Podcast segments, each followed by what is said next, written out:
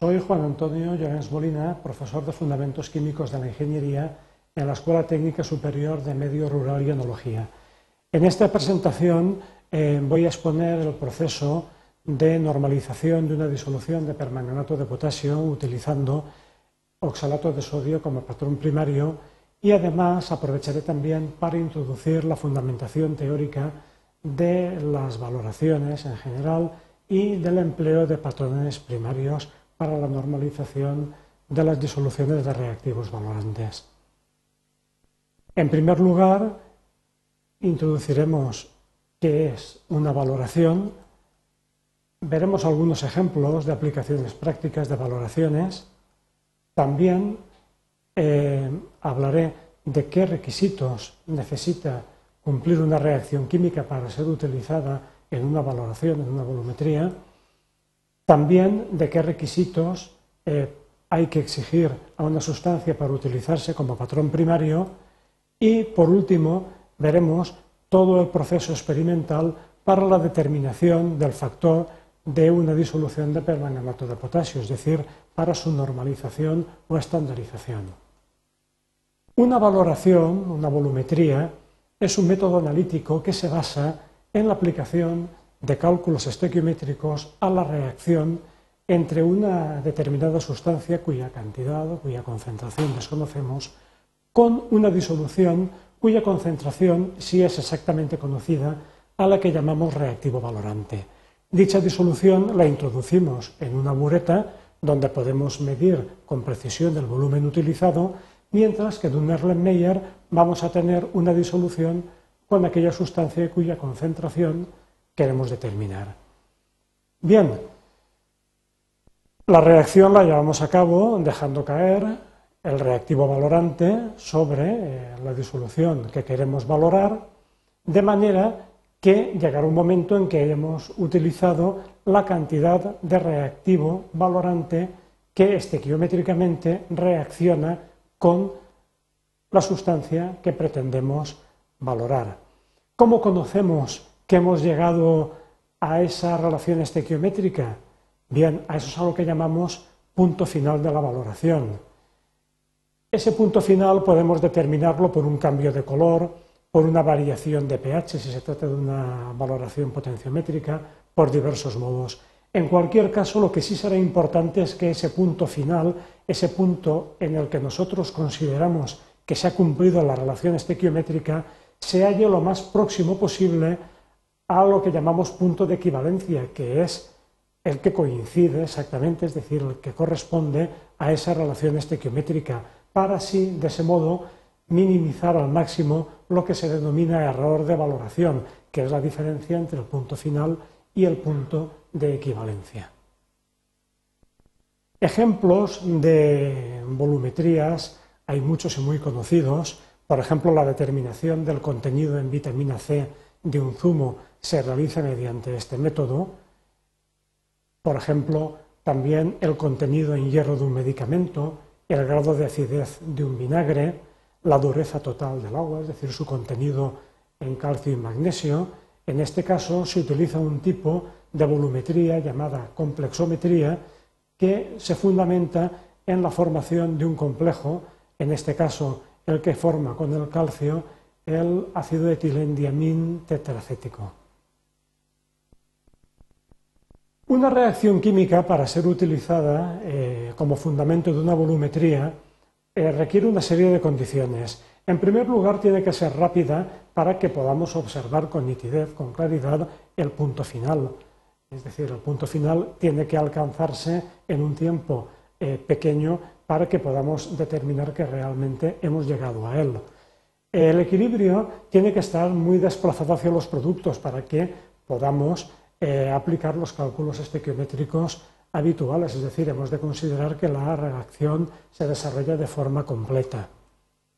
También eh, ha de ser una reacción que podamos representar exclusivamente mediante una ecuación, es decir, una reacción conveniente ajustada que corresponda estrictamente a un proceso, de modo que eh, no haya reacciones secundarias. También hemos de tener un método adecuado para determinar satisfactoriamente el punto final, es decir, para que ese punto final se aproxime lo más posible al punto de equivalencia, es decir, a la relación estequiométrica. De esa manera, como comentaba anteriormente, el error de valoración será mínimo. Sin embargo, en la preparación y sobre todo en la conservación de los eh, reactivos valorantes tenemos un problema, que es que eh, muchos reactivos son inestables, se degradan con el tiempo, por ejemplo, en el caso de la sosa, eh, cuando se guarda en un envase, pues puede carbonatarse por reacción con el CO2 atmosférico, también puede haber reacción, en este caso, con el vidrio. En otros muchos casos, por ejemplo, en el permanganato, también hay mm, cambios en la composición, puede precipitar dióxido de manganeso. De este modo, nos encontramos con que a la hora de volver a utilizar una disolución preparada hace un tiempo, quizá eh, no podamos conocer eh, de la manera eh, conveniente, exactitud, cuál es su concentración. Para eso la hemos de determinar de nuevo y a eso se llama la normalización o estandarización de la disolución. Este proceso se realiza valorando esa disolución con una cantidad exactamente conocida de una sustancia que, como veremos posteriormente, también ha de cumplir una serie de requisitos. Esa sustancia es lo que denominamos patrón primario. Los requisitos que ha de cumplir una sustancia para ser patrón primario, en primer lugar, es que sea de una pureza elevada y una pureza además que podamos conocer bien. También ha de ser una sustancia estable que no sea atacada por agentes atmosféricos con facilidad. También conviene que sea una sustancia que no presente sobre todo higroscopicidad, es decir, que no capte agua a partir del vapor del ambiente eso es importante sobre todo porque durante la manipulación pesada, etcétera, puede captar esa humedad y cambiar de peso. No obstante, como criterio fundamental, siempre es eh, necesario guardar esas sustancias en desecador previamente a su utilización como patrón primario. También ha de ser una sustancia eh, pues que sea fácilmente disponible y no excesivamente cara, y por último, también es conveniente que tenga una masa molar elevada, y ello es porque de ese modo vamos a utilizar siempre masas mayores, con lo cual estamos minimizando eh, la imprecisión relativa debida al proceso de pesada. En el ejemplo que vamos a ver a continuación, vamos a llevar a cabo la normalización de una disolución de permanganato de potasio utilizando oxalato de sodio como patrón. En primer lugar, mm, veamos cuál es el proceso redox que tiene lugar. El permanganato pasaría a manganeso 2, eh, se reduciría a manganeso 2, mientras que el oxalato eh, sería oxidado a CO2. Los cambios en los estados de oxidación del carbono y del manganeso serían los que se reflejan de más 3 a más 4 en el caso del carbono, de más 7 a más 2 en el caso del manganeso escribiríamos las semireacciones de reducción y oxidación y a partir de las mismas ya veríamos a cabo el ajuste por el método del ion-electrón. Después de la ecuación iónica, teniendo en cuenta que vamos a utilizar oxalato de sodio, ácido sulfúrico y permanganato de potasio, podemos ya completar la ecuación química con las sustancias que realmente vamos a emplear. Este ajuste, esta reacción ajustada, será decisiva, ya que es la que nos va a proporcionar la relación estequiométrica con la que el permanganato y el oxalato van a reaccionar y será la base para todos los cálculos que realizaremos posteriormente.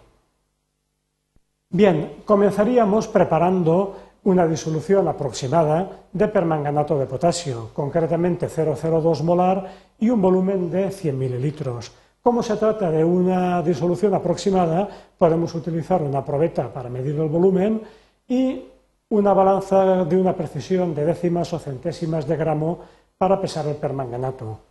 Si realizamos los cálculos pertinentes, pues podemos ver que teniendo una masa molar de 158,04 gramos por mol eh, y teniendo que obtener una concentración 0,02 molar, para un volumen de 0,1 litro emplearíamos 0,32 gramos de permanganato. Los pesaríamos añadiríamos el agua correspondiente y ya tendríamos una disolución aproximada. Para determinar con exactitud, para normalizar esa eh, disolución, lo que haremos será utilizar ahora el oxalato de sodio como patrón primario. Ese oxalato lo habremos tenido previamente una hora aproximadamente a 105-110 grados en la estufa y lo guardaremos en el desecador hasta el momento de la pesada. Para controlar, para saber qué volumen aproximado de disolución vamos a tener que utilizar a la hora de realizar la valoración, conviene realizar un cálculo previo donde a partir del volumen que en principio vamos a utilizar unos 10 mililitros, por ejemplo, veamos qué cantidad de oxalato tenemos que pesar. Esa pesada eh, la tendremos que realizar ya con una mayor precisión, por lo menos con milésimas o décimas, con milésimas de gramo o décimas de miligramo. ¿De acuerdo? Vamos a ver, eh, para realizar ese cálculo partimos de que eh, unos 10 mililitros de disolución van a contener 2 por 10 a la menos 4 moles de permanganato. A través de la relación estequiométrica que nos da la ecuación química, podemos calcular los moles de oxalato que reaccionarán y a partir de la masa molar del oxalato de sodio, calcular la masa de oxalato. Esa masa de oxalato no es necesario que la pesemos exactamente, es decir, lo que sí es importante es que sea lo más próxima a ese valor, pero que la conozcamos con una precisión adecuada. Como comentaba anteriormente, con una precisión de miligramos o de décimas de miligramo. En un caso concreto, por ejemplo, si pesáramos 0,071 gramos, bueno, prepararíamos en el Erlenmeyer una disolución de ese oxalato con eh, ácido sulfúrico, la reacción tiene lugar en medio ácido, y calentaríamos hasta unos 70 grados aproximadamente. Y ello es porque eh, de ese modo aumentamos la velocidad de reacción y podemos observar de una manera más nítida, más clara, el punto final. Llevaríamos a cabo la valoración enrasando previamente en la bureta el permanganato y, por ejemplo, si hemos utilizado 10,2 mililitros de permanganato y teniendo en cuenta que la masa de oxalato era exactamente 0,071 gramos, Podemos ahora calcular cuántos moles exactamente de oxalato representan esa masa y con la ecuación estequiométrica ver entonces cuántos moles de permanganato han reaccionado. Dado que el volumen lo conocemos, a partir de ahí ya podemos directamente obtener la concentración. Serían los moles de oxalato que han reaccionado partido por el volumen consumido en la valoración. De ese modo, obtenemos que la concentración real del permanganato es 0,0208 moles por litro. Bien, eh, nosotros en principio lo que queríamos era obtener una concentración 0,02 molar. Eh, la relación entre esa concentración aproximada y esa concentración exacta que hemos determinado es lo que denominamos factor de la disolución. En realidad es simplemente pues eso, un factor que multiplicado por la concentración que aparece en la etiqueta nos va a permitir siempre trabajar con la concentración exacta que esa disolución tiene. En este caso tendríamos 1,04 de factor y en la etiqueta pondríamos la sustancia disuelta, evidentemente, su concentración aproximada y aquí abajo entre paréntesis el factor. También es muy importante poner la fecha para conocer en qué momento se ha preparado la disolución y, en principio, si va a ser eh, absolutamente necesario no llevar a cabo de nuevo su normalización o estandarización.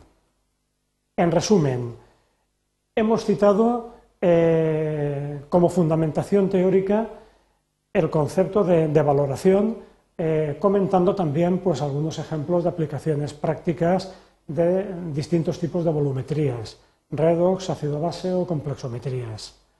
También se ha justificado la necesidad de conocer eh, con exactitud la concentración de los reactivos valorantes y justificar de esa manera la necesidad de normalizar o de mm, estandarizar esas disoluciones.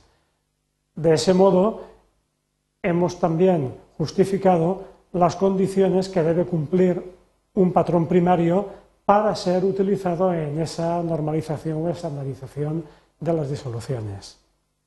Y por último, hemos descrito también el proceso de normalización de una disolución de permanganato de potasio utilizando como patrón primario el oxalato sódico.